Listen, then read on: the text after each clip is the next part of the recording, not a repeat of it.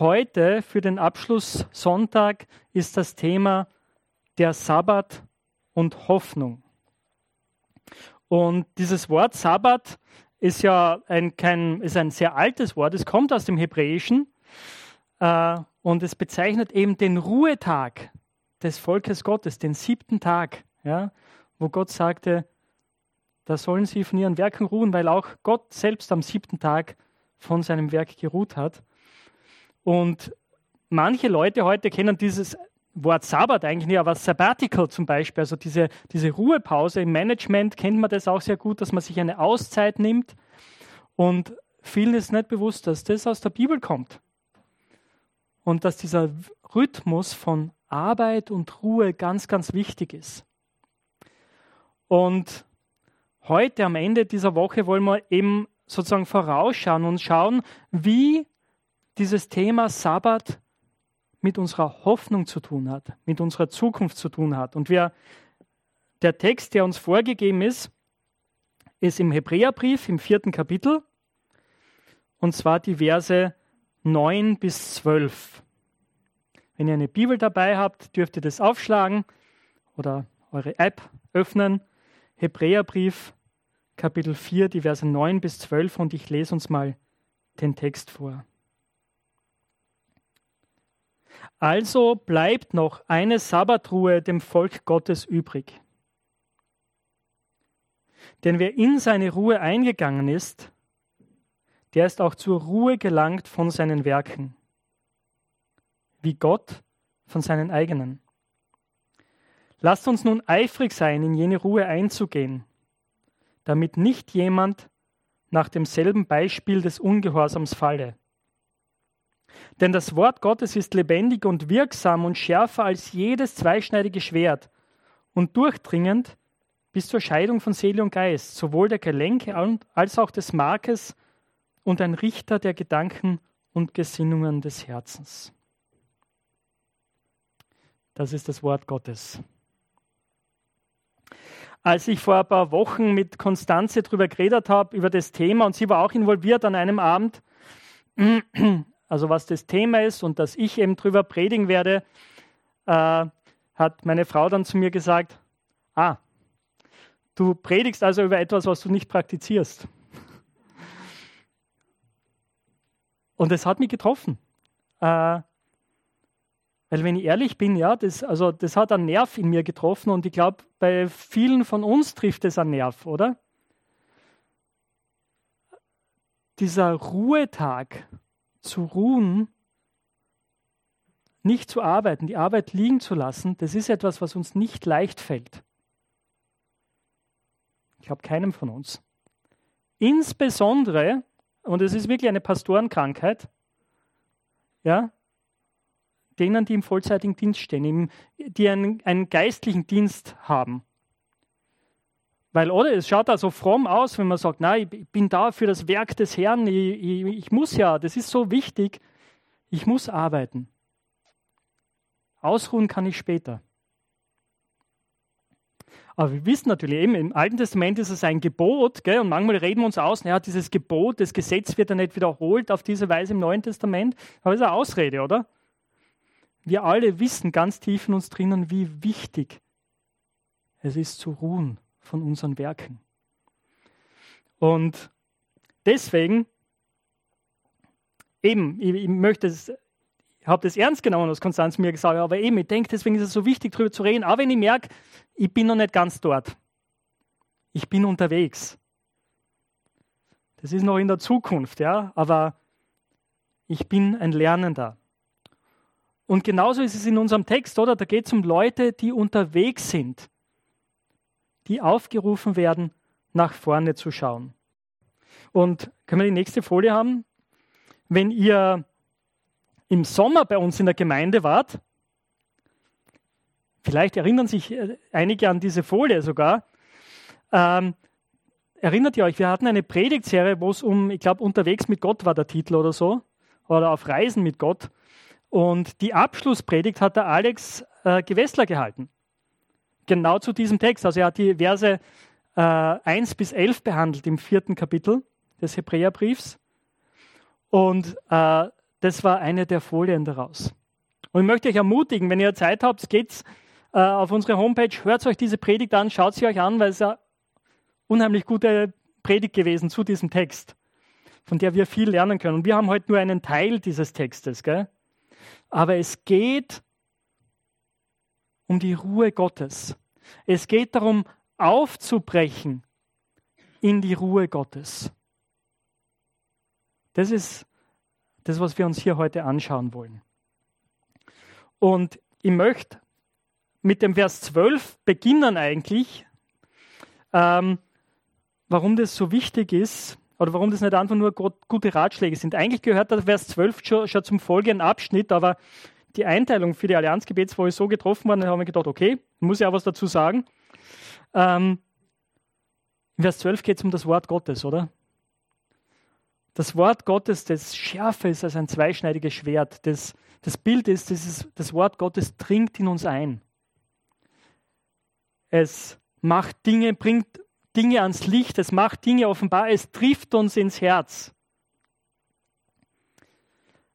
Deswegen ist das, was wir uns hier anschauen und worüber wir nachdenken, nicht einfach ein guter Ratschlag. Deswegen, das sind nicht einfach nur meine Gedanken, gell, um die es geht. Nein, es geht um das Wort Gottes, das zu dir redet, das dich verändert, das unsere innersten Motivationen ans Licht bringt und uns herausfordert.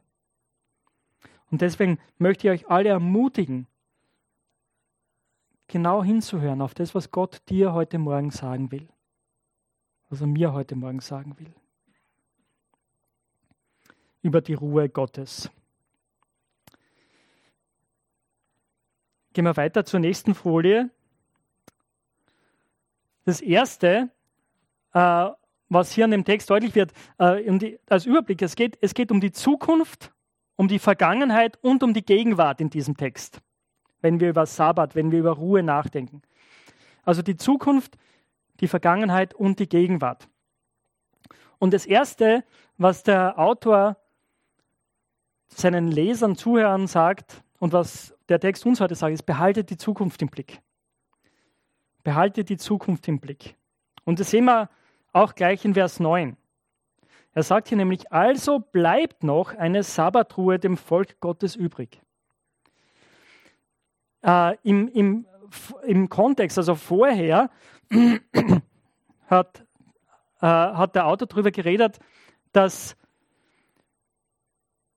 Josua, also er, er, geht sozusagen mit seinen Lesern durch die Geschichte des Volkes Gottes. Gell? Er sagt, Gott hat sein Volk aus Ägypten rausgebracht, durch die Wüste hindurch. Und das Problem aber mit dieser Generation war, sie haben Gott nicht vertraut. Sie haben immer wieder gegen ihn rebelliert und deswegen sind sie nicht in die Ruhe eingegangen. In das, sie sind nicht in das verheißene Land gekommen. Und dann, als Josua das Volk hineingebracht hat, war das auch noch nicht die, die letztendliche Ruhe. Weil nämlich zu einem späteren Zeitpunkt, und das ist so ein bisschen die Zusammenfassung des, was vorher war jetzt, später durch David äh, David greift diese Ereignisse auf in einem Psalm und sagt, heute, wenn ihr seine Stimme hört, verhärtet eure Herzen nicht wie das Volk damals. Okay? Also David in dem Psalmen schaut darauf zurück und sagt zu seinen Lesern, zu seiner Zuhörerschaft, heute verhärtet eure Herzen nicht, seid nicht starrsinnig, sondern hört auf Gott, vertraut ihm. Und der Schreiber des Hebräerbriefs greift es auf, jetzt für seine Zuhörer, für seine Leser, die Christen waren mit einem jüdischen Hintergrund und die in der Gefahr waren, zurückzufallen in, in ihre alte Religion. Ja? Und vielleicht zu sagen, ja, Jesus ist ein wichtiger Teil davon, aber, aber nicht das Zentrum. Und er sagt, geht's nicht zurück, sondern geht's nach vor, schaut nach vor. Und deswegen sagt er, es bleibt noch eine Sabbatruhe. Es gibt etwas, auf das wir zugehen das eigentlich verheißene Land erwartet uns erst noch. Dahin sind wir unterwegs. Diese Ruhe Gottes ist etwas, was uns in der Zukunft erwartet. Und diese sichere Hoffnung der Zukunft hilft uns aber auch jetzt in der Gegenwart. diese Gewissheit, dass eines Tages dieser Jesus, an den Sie geglaubt haben, an den wir glauben, dass er wiederkommen wird, dass das Reich Gottes sichtbar kommen wird und dass wir alle mit dabei sein werden. Diese Hoffnung hilft uns für die Gegenwart. Aber diese letzt endgültige Ruhe ist etwas, was in der Zukunft liegt. Oder? Und das spüren wir. Noch sind wir hier unterwegs, noch gibt es viele Dinge, die uns das Leben schwer machen. Ich weiß nicht, woran ihr gedacht habt bei den Sorgen, als uns Tanja durch diesen großartigen Vers geführt hat. Da sind Sorgen da, oder? Da sind Dinge da, die uns nicht schlafen lassen manchmal, die uns bedrücken. Wir sind noch nicht angekommen, wir sind unterwegs. Nicht nur als Einzelne, und das ist auch wichtig, na, wir sind als Gemeinde, als Volk Gottes unterwegs, miteinander. Und wir dürfen und sollen uns ermutigen, diese Hoffnung der Zukunft nicht aus dem Auge zu verlieren. Diese Ruhe, die uns erwartet. Das ist also das Erste. Behalte die Zukunft im Blick. Das Zweite ist, schau auf die Vergangenheit. Schau auf die Vergangenheit, genau. Manchmal ist das gut, wie ihr in dem Bild seht, vielleicht kann man es nicht so genau erkennen. Das ist jemand, der, auf, der so ein bisschen auf einem Gipfel sitzt gell, und der schaut runter. Ähm, das ist wichtig, dass wir uns Zeit nehmen, zurückzuschauen. Und das Spannende natürlich äh, in unserer Stelle ist es so, dass das Zurückschauen nicht nur etwas Positives ist, oder?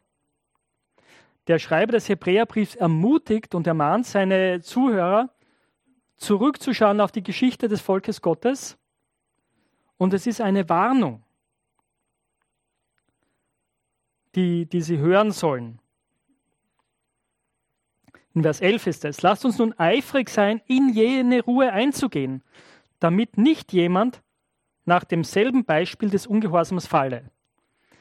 Also er sagt, schaut zurück auf das, was dieser damaligen Generation passiert ist. Sie alle sind in der Wüste gestorben, weil sie Gott nicht vertraut haben, sondern weil sie gegen ihn rebelliert haben. Und das ist eine Warnung für sie. Gleichzeitig ist es Zurückschauen aber auch eine Ermutigung, oder? Egal, ob man jetzt die, die biblische Offenbarung hernimmt, äh, und sagt, okay, schauen wir uns die Geschichte Gottes mit seinem Volk an. Wie er immer wieder für sein Volk gesorgt hat. Wie er sie immer wieder errettet hat. Obwohl sie gegen ihn rebelliert haben. Wie er treu ist und treu war. Wie er sein Versprechen erfüllt hat. Wie er den Retter, Jesus Christus, gesandt hat. Und diese Errettung, die nicht nur für das Volk Israel ist, sondern für die ganze Welt. Für Menschen aus allen Völkern und Nationen, für dich und für mich. Wir, die wir es nicht verdient haben, dürfen Kinder Gottes sein. Wegen Jesus Christus. In ihm und durch ihn sind wir ein Teil seiner Familie. Das ist großartig, oder? Das ist ermutigend. Oder auch wenn du auf dein Leben schaust. Ich bin gerade so ein bisschen dabei, äh, eben das, dieses vergangene Jahr abzuschließen. Bin ein bisschen spät dran heuer, gell? aber immerhin, ich schaffe das gar nicht so oft, das zu machen. Äh, aber einfach auf das vergangene Jahr zurückzuschauen und mich aufs gegenwärtige Jahr vorzubereiten, äh, und das ist gut, zurückzuschauen und sagen, okay, wo, wo bin ich persönlich durchgegangen? Durch welche Höhen und Tiefen? Was war gut? Was war schwierig? Und wo und wie habe ich Gott hier erlebt? Wo war er in all diesen Begebenheiten, Begebenheiten, Begegnungen, Dingen, die ich erlebt habe? Das ist wichtig, zurückzuschauen und zu überlegen, wo habe ich Gottes Treue erlebt? Das heißt, schau auf die Vergangenheit, auf die Geschichte des Volkes Gottes, auf die Heilsgeschichte, auf das, was Gott getan hat in der Geschichte, aber auch was Gott in deiner Geschichte getan hat.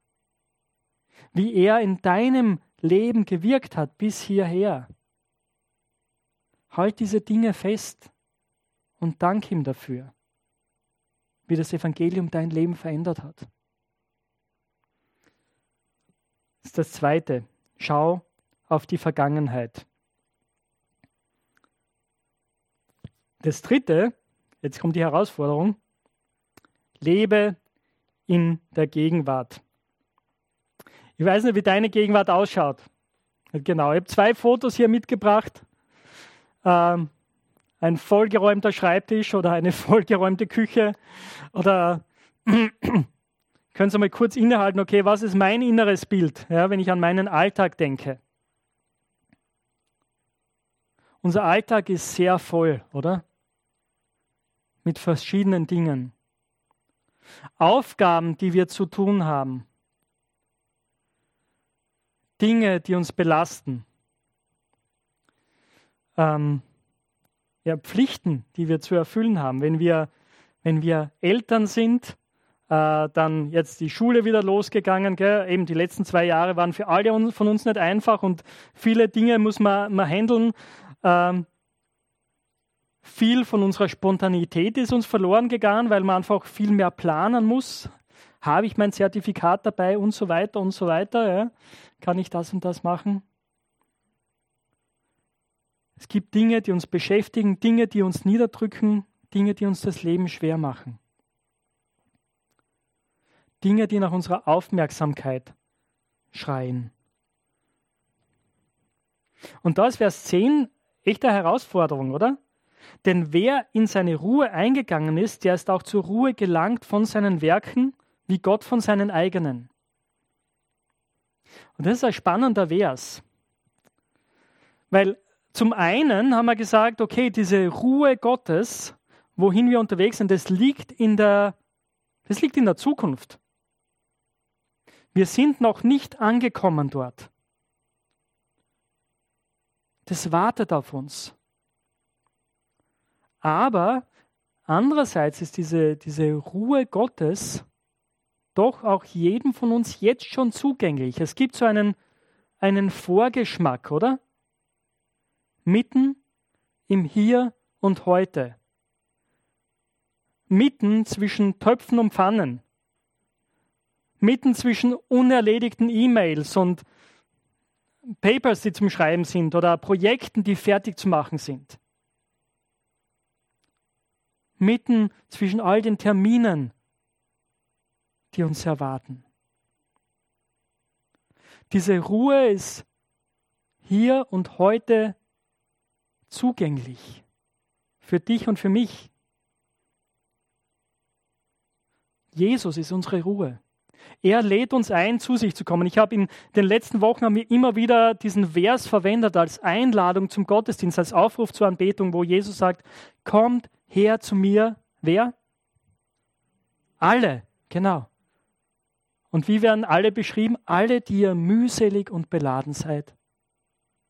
Und was ist das Versprechen? Ich will euch Ruhe geben. Ich will euch Frieden geben.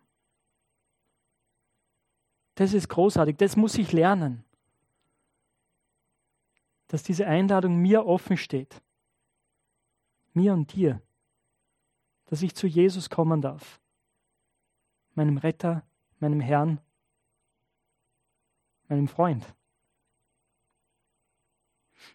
Mitten in der Gegenwart, mitten mit all dem Chaos, das da da ist, oder? möchte euch ein, äh, ein, Beispiel geben aus meiner Vergangenheit. Das ist schon lang zurück eigentlich. Aber äh, einige von euch sind Studentinnen oder Studenten hier. Ja? Vielleicht auch, wenn du zuschaust. Und äh, vor vielen Jahren war ich auch einmal Student, äh, war in der Grazer ÖSM-Gruppe. Und auch wenn es damals war, damals noch ein bisschen entspannter zu studieren als heutzutage. Also mein Respekt vor euch. Aber eine Herausforderung war, war für uns, glaube ich, gleich wie für euch heute. die Prüfungen, oder? Die Prüfungen haben immer so ein, Prüfungen kommen einfach und du hast das Gefühl, du hast immer viel zu wenig Zeit, dich darauf vorzubereiten. Ähm, und die Herausforderung ist, dass du sagst, na, ich muss lernen, ich habe keine Zeit, etwas zu tun und so. Und äh, manchmal war die Wahrheit bei mir zumindest so, dass eigentlich meine Planung unter der Woche eher nicht so gut war und das dann dazu geführt hat, dass ich gedacht habe, na, ich brauche das Wochenende unbedingt, um mich auf meine Prüfungen vorzubereiten. Aber wir haben uns dann gegenseitig gechallenged, herausgefordert, als Studenten zu sagen, na, wir wollen den Sonntag echt frei halten. Wir wollen in den Gottesdienst gehen, wir wollen uns miteinander Zeit nehmen, den Tag zu genießen. Und das war echter Glaubensschritt. Weil man die Prüfung stand natürlich vor der Tür, gell? Äh, das ist natürlich dann eine Herausforderung, die restliche Woche besser zu planen und die Zeit gut zu nutzen, aber auch zu sagen, okay, ich habe Vertrauen zu Gott, dass ich mir das leisten kann, die Arbeit ruhen zu lassen. Diese Ruhe, in diese Ruhe einzutreten, ist ein echter Glaubensschritt, das ist eine Herausforderung. Und es gilt natürlich nicht nur für Studentinnen und Studenten. Es gilt für uns alle, oder? Äh, diese, das Gute an diesen Pfannen und Töpfen und auch an den E-Mails und Projekten, die sind nachher auch noch da.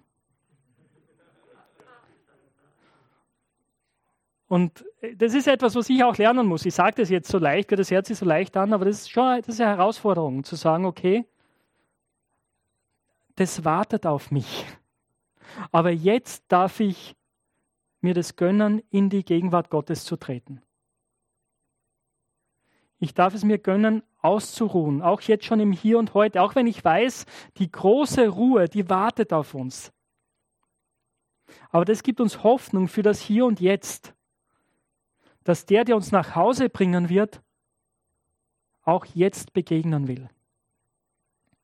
Das ist diese Herausforderung, in der Gegenwart zu leben.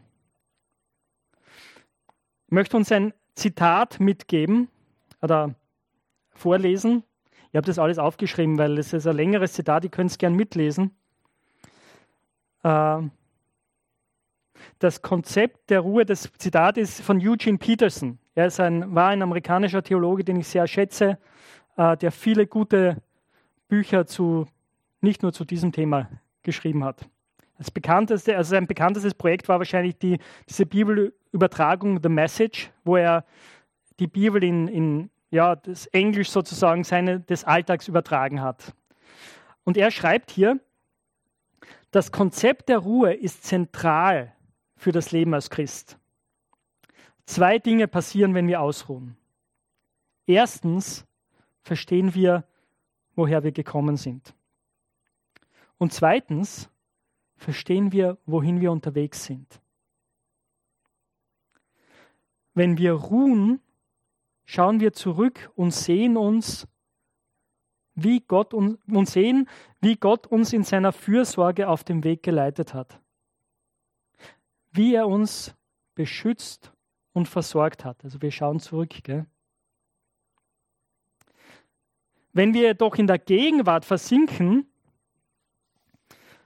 vor allem nur die, äh, vor allem mit den dringlichen Herausforderungen des Alltags beschäftigt sind, werden wir nie seine liebende Fürsorge für uns erkennen können. Wenn wir nicht in jene Ruhe eintreten, die durch unseren Sonntagsgottesdienst zugleich symbolisiert und erfahrbar wird, dann wird unser Leben vollgestopft und das führt dazu, dass wir verwirrt bleiben.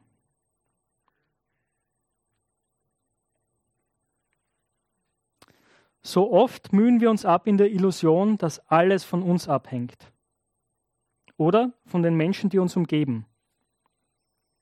Aber das tut es nicht. Alles hängt von Gott ab. Und das ist die großartige Lektion, die uns das Ausruhen lehren kann. Alles hängt von Gott ab.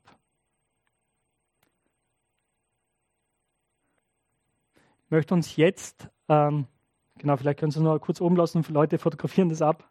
Ähm, aber ich möchte uns jetzt äh, Zeit geben zum Nachdenken. Ähm, das wird jetzt eine Zeit der Stille sein. Also es kann sein, dass du jetzt denkst, ja, jetzt kann ich endlich laut beten. Das ist noch nicht der Punkt, äh, sondern wir wollen wirklich still sein vor Gott. Und ich möchte dich einladen, ermutigen und du darfst diese kleinen Zettel verwenden, die auf deinem Platz liegen. Wenn du einen Stift dabei hast, hilft es. Ich habe keine Stifte ausgeteilt, aber vielleicht habt ihr einen dabei. Aber einfach nachzudenken, was hat mich heute in dieser Predigt angesprochen? Was brauche ich heute Morgen so sehr? Ist es die Hoffnung der Zukunft? Zu sagen, ja, es gibt eine Ruhe, die auf mich, die auf uns wartet. Und es ist absolut felsenfest sicher, dass wir dorthin kommen werden, dass ich dorthin kommen werde. Sind es die Lehren der Vergangenheit? Ist es vielleicht wichtig, dass du zurückschaust auf das vergangene Jahr, auf das, was Gott in deinem Leben getan hat? Ist es die Herausforderung der Gegenwart? Ist es wichtig, dass du sagst, ja, ich möchte das angehen in meinem Alltag? Die Projekte, die E-Mails, die Papers, die zu schreiben sind, die warten. Die können den einen Tag warten. Das Geschirr kann warten. Ich darf ruhen. Was ist es, wo Gott jetzt in dein Leben spricht? Jetzt einige Zeit äh, und ich sage dann, wann es weitergeht.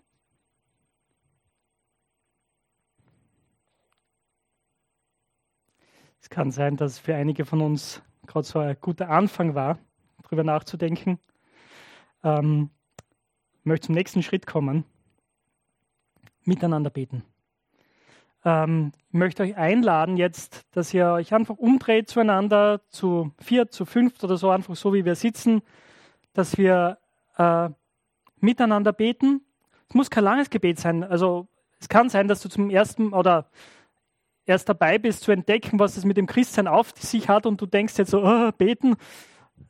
Du musst nicht beten, ja. Du kannst einfach dabei sein und den anderen zuhören. Wenn wir beten, es müssen auch keine langen Gebete sein, es kann einfach ein Satz sein. Ja? Aber kommen wir jetzt miteinander zu Gott in diesen kleinen Gruppen. Das sind Vorschläge, die ich hier auf der Folie habe. Du kannst auch was, andere, was anderes beten. Aber es kann sein, dass du für Zuversicht für die Zukunft beten möchtest. Oder dass dich Dankbarkeit für die Vergangenheit erfüllt. Oder du sagst, ja, ich möchte für Änderungen für die Gegenwart beten. Nehmen wir uns jetzt äh, Zeit dafür, also steht einfach auf, dreht euch zueinander um und ich werde dann von vorne diese Zeit mit einem Gebet beenden.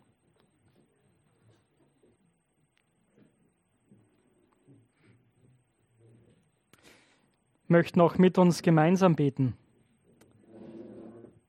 Ein Gebet, das ihr auch auf der Folie seht. Hier bin ich Gott, vor dir so wie ich bin. Ausgeruht oder angespannt, leer und ausgetrocknet oder erfüllt mit Dankbarkeit, voll Sehnsucht oder ohne Perspektive. Gott, du Quelle des Lebens, komm mit deiner erneuernden Kraft. Reinige mich, heile mich dass ich zu dem Menschen werde, wie du mich gewollt hast. Amen. Die letzte Folie bitte. Die Ruhe Gottes ist etwas, was uns noch erwartet, wohin wir unterwegs sind ein Professor von mir, Peter Kusmic, ist ein kroatischer Theologe, hat, hat einmal gesagt, oder ich weiß nicht, ob das Zitat ursprünglich von ihm ist oder jemand anderem, er hat gesagt, Hoffnung ist die Fähigkeit, die Musik der Zukunft zu hören. Und Glaube ist der Mut, zu ihr zu tanzen. Hoffnung ist die Fähigkeit, die Musik der Zukunft zu hören und Glaube ist der Mut, zu ihr zu tanzen. deswegen sind mir persönlich Lieder auch so wichtig und uns in der Gemeinde auch. Und deswegen bin ich so dankbar für unsere Musikteams. Äh, wir werden gleich miteinander singen, äh, geleitet von dem Musikteam. Aber als Einstieg sozusagen zum Aufwärmen äh, sehen und hören wir noch einmal ein Lied, das wir schon einmal gehört haben. Dieses Lied heißt uh, We're Almost Home und es redet oder singt über dieses Thema, dass wir auf dem Weg nach Hause sind und dass wir fast zu Hause sind. Wir sind schon fast da und es, uns erwartet diese herrliche Ruhe Gottes.